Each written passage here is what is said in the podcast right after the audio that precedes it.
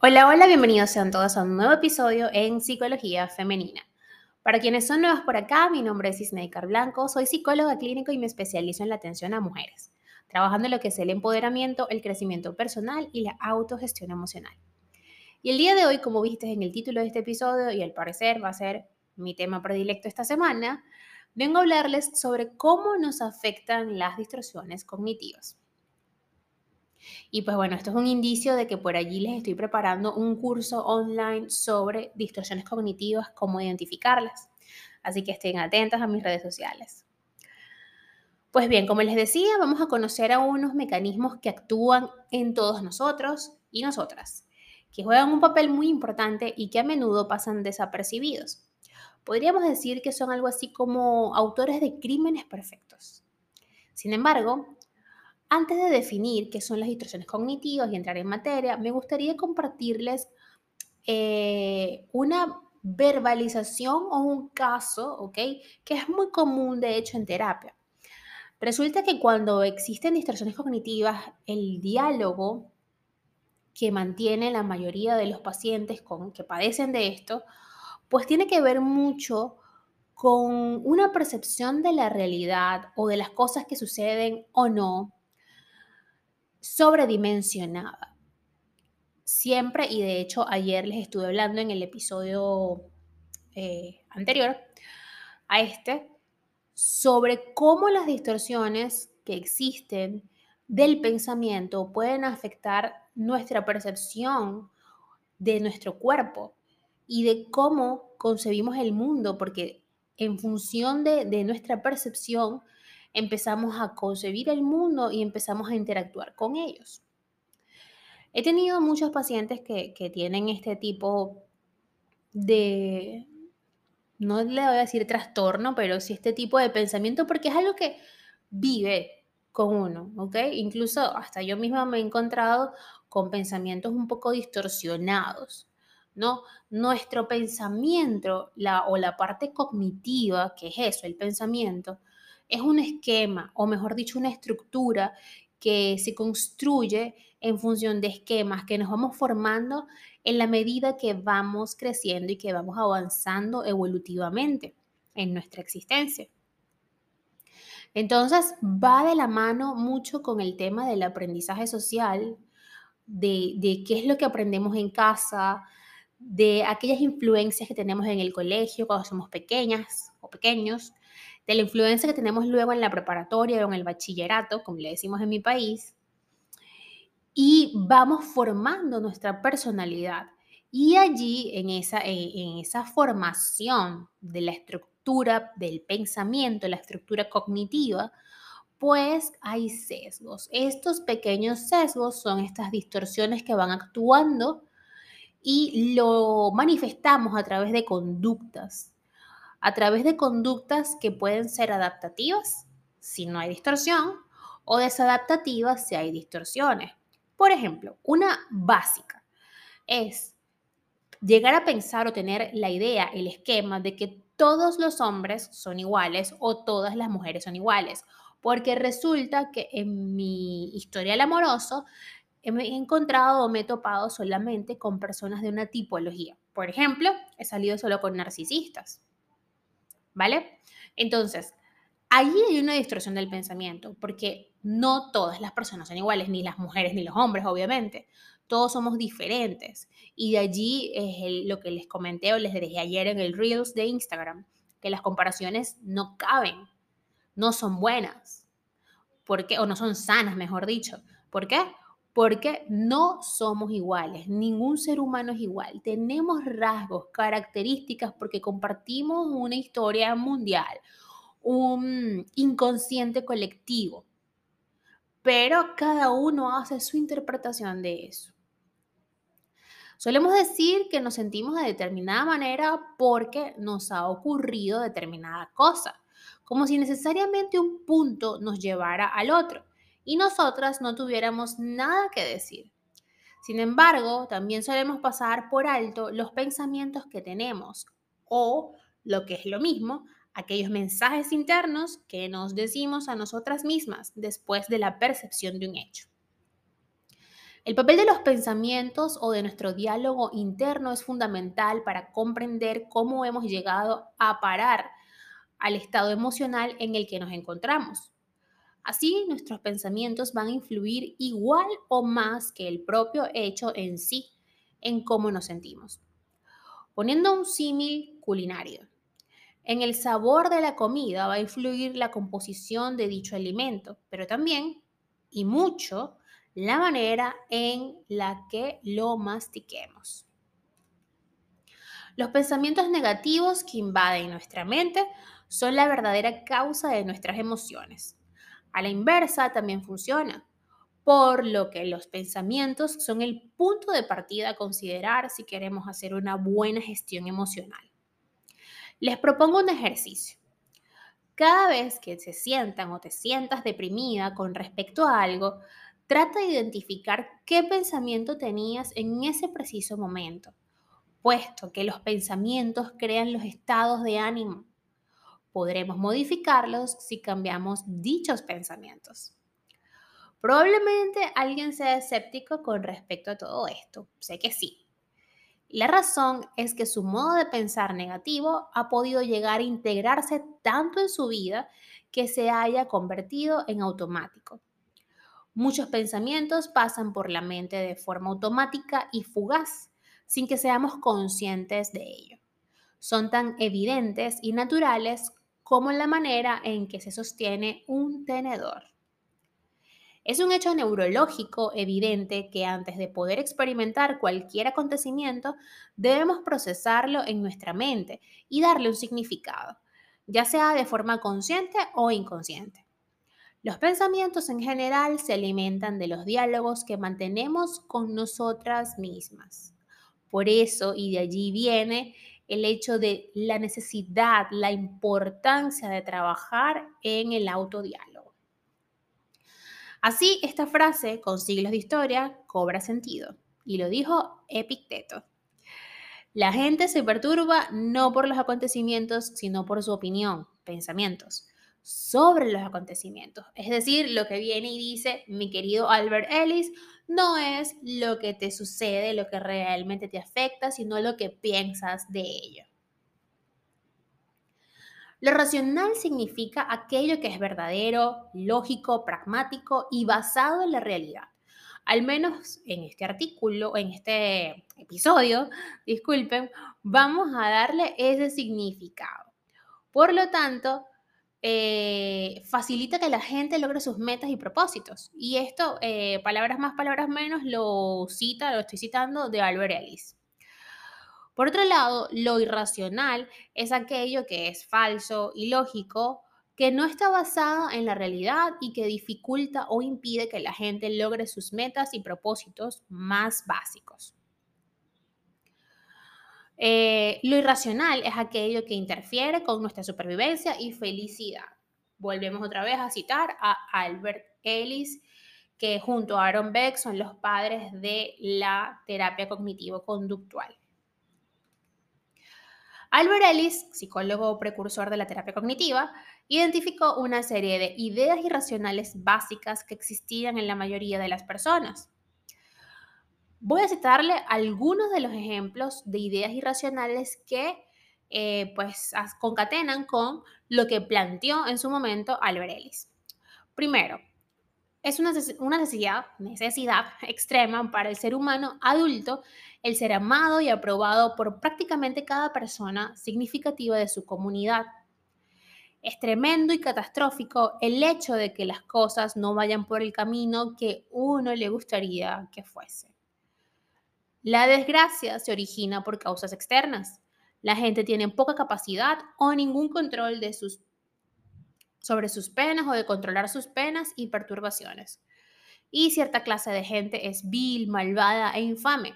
Debe ser seriamente culpabilizados y castigados por su maldad. Es decir, la necesidad de ser amado por todo el mundo, la catastrofización la desgracia es, es por agentes externos, siempre, nunca por, por, no es una causa y efecto, ¿ok?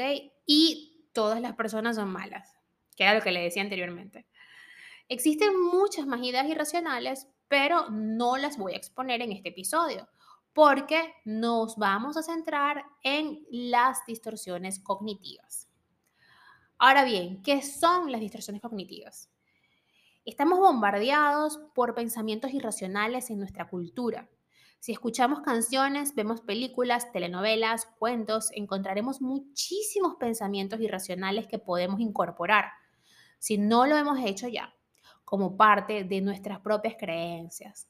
Por ejemplo, las canciones de amor, Sin Bandera, Camila, eh, qué sé yo, Jessie Joy, la otra que no me acuerdo ahorita.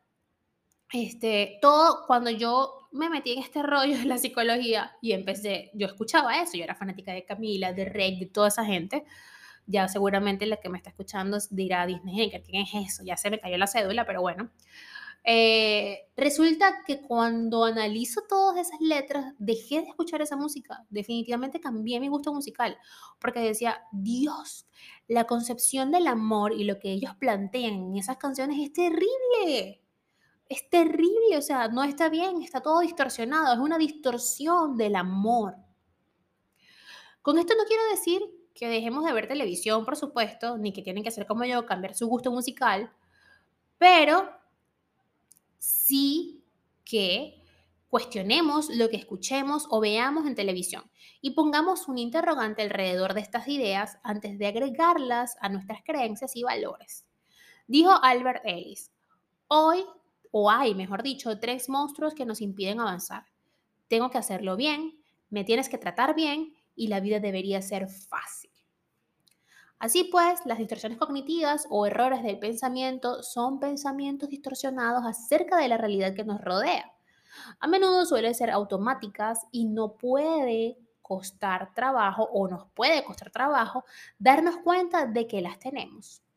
Por eso, la ayuda de un psicólogo especializado, y en este caso estoy yo, puede ser muy útil para descubrirlo. El siguiente paso, una vez que las hemos identificado, sería cambiar esas distorsiones por pensamientos más realistas o adaptativos. Las distorsiones cognitivas, a grosso modo, son las encargadas de hacer que nos sintamos tristes, ansiosas, enojadas, etc. En la medida en que las identifiquemos y cambiemos, nos sentiremos mucho mejor. Ahora, tipos de distorsiones cognitivas ya vamos a adentrarnos en un poco más para dejarle un poquito más de material el día de hoy. Sé que no acostumbro a hacerlo tan larguito, pero este tema me apasiona, me gusta muchísimo y es algo muy común que nos sucede a todas porque yo estoy exenta de eso y que no nos damos cuenta porque es difícil darnos cuenta. Una de ellas es el pensamiento de todo o nada. Es una distorsión en la cual tendemos a percibir cualquier cosa de forma extremista, sin términos medios. Es el típico pensamiento de blanco-negro. Consideramos que las cosas solo pueden ser buenas o malas, uno ha de ser perfecto o es un fracasado. Ejemplo, o tengo éxito en todo lo que emprendo o soy un completo inútil. Otro es la generalización excesiva, que era el que lo comentaba en el ejemplo de los hombres. Todos los hombres son iguales, los hombres son infieles, los hombres son malos. No. Se trata de sacar conclusiones generales de hechos particulares.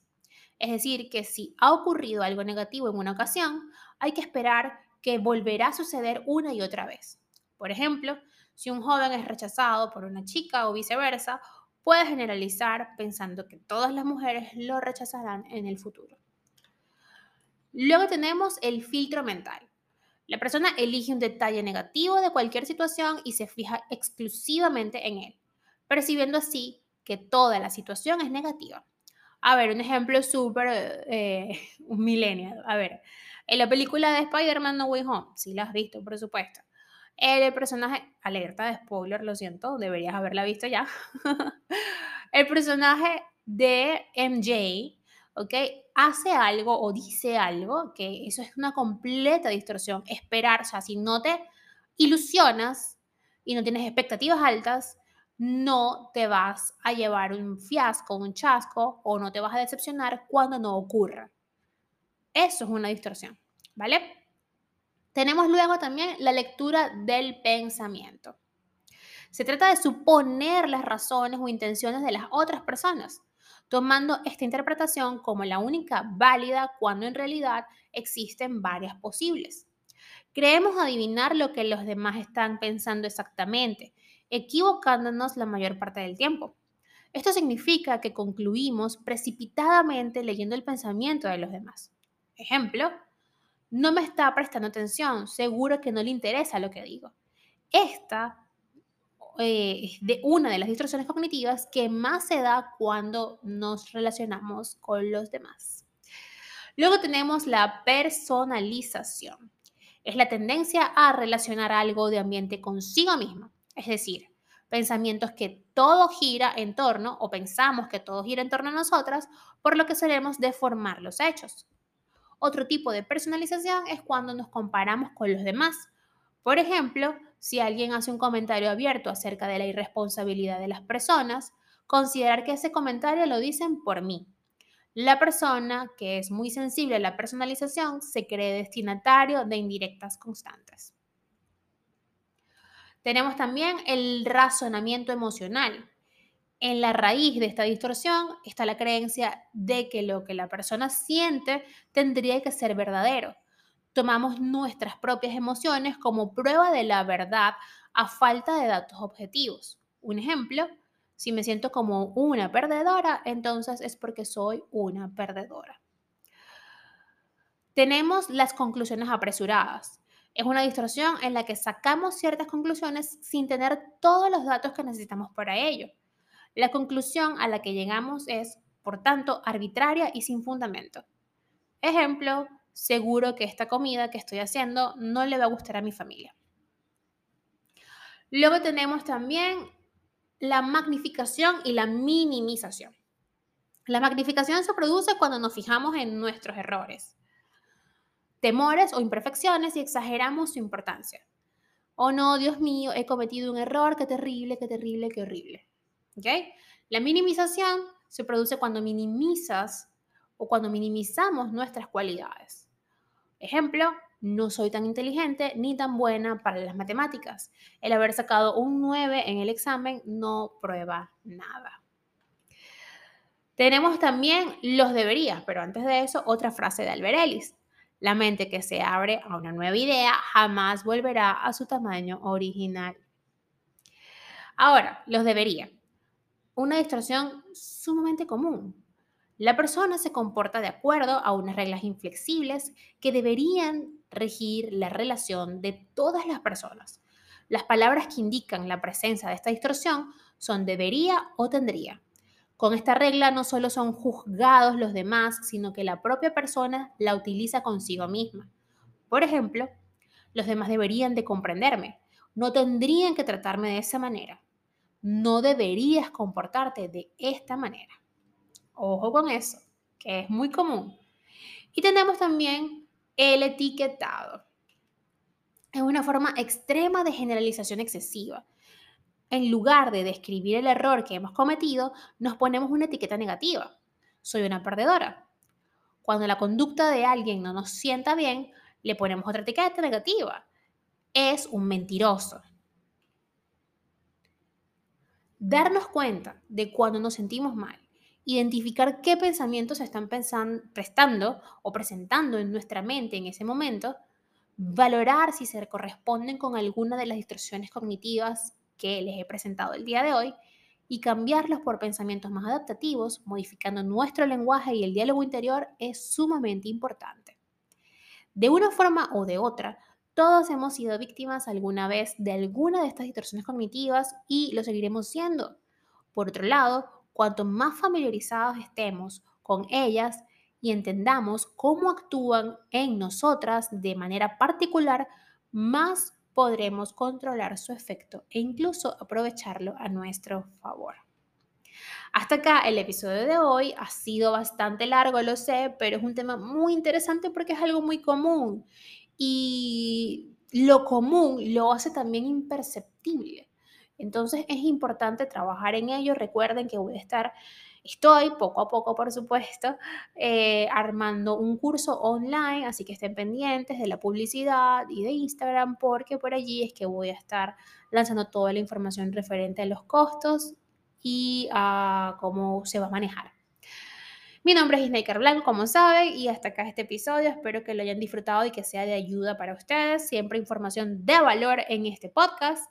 Y la invitación, como siempre, es a que me sigan a través de mis redes sociales, en Instagram, Twitter, Clubhouse y Twitch como Plenitud 11, en Patreon como Plenitud y en TikTok como Snaker Blanco Psicóloga. Un fuerte abrazo y que tengan todas y todos un hermoso jueves.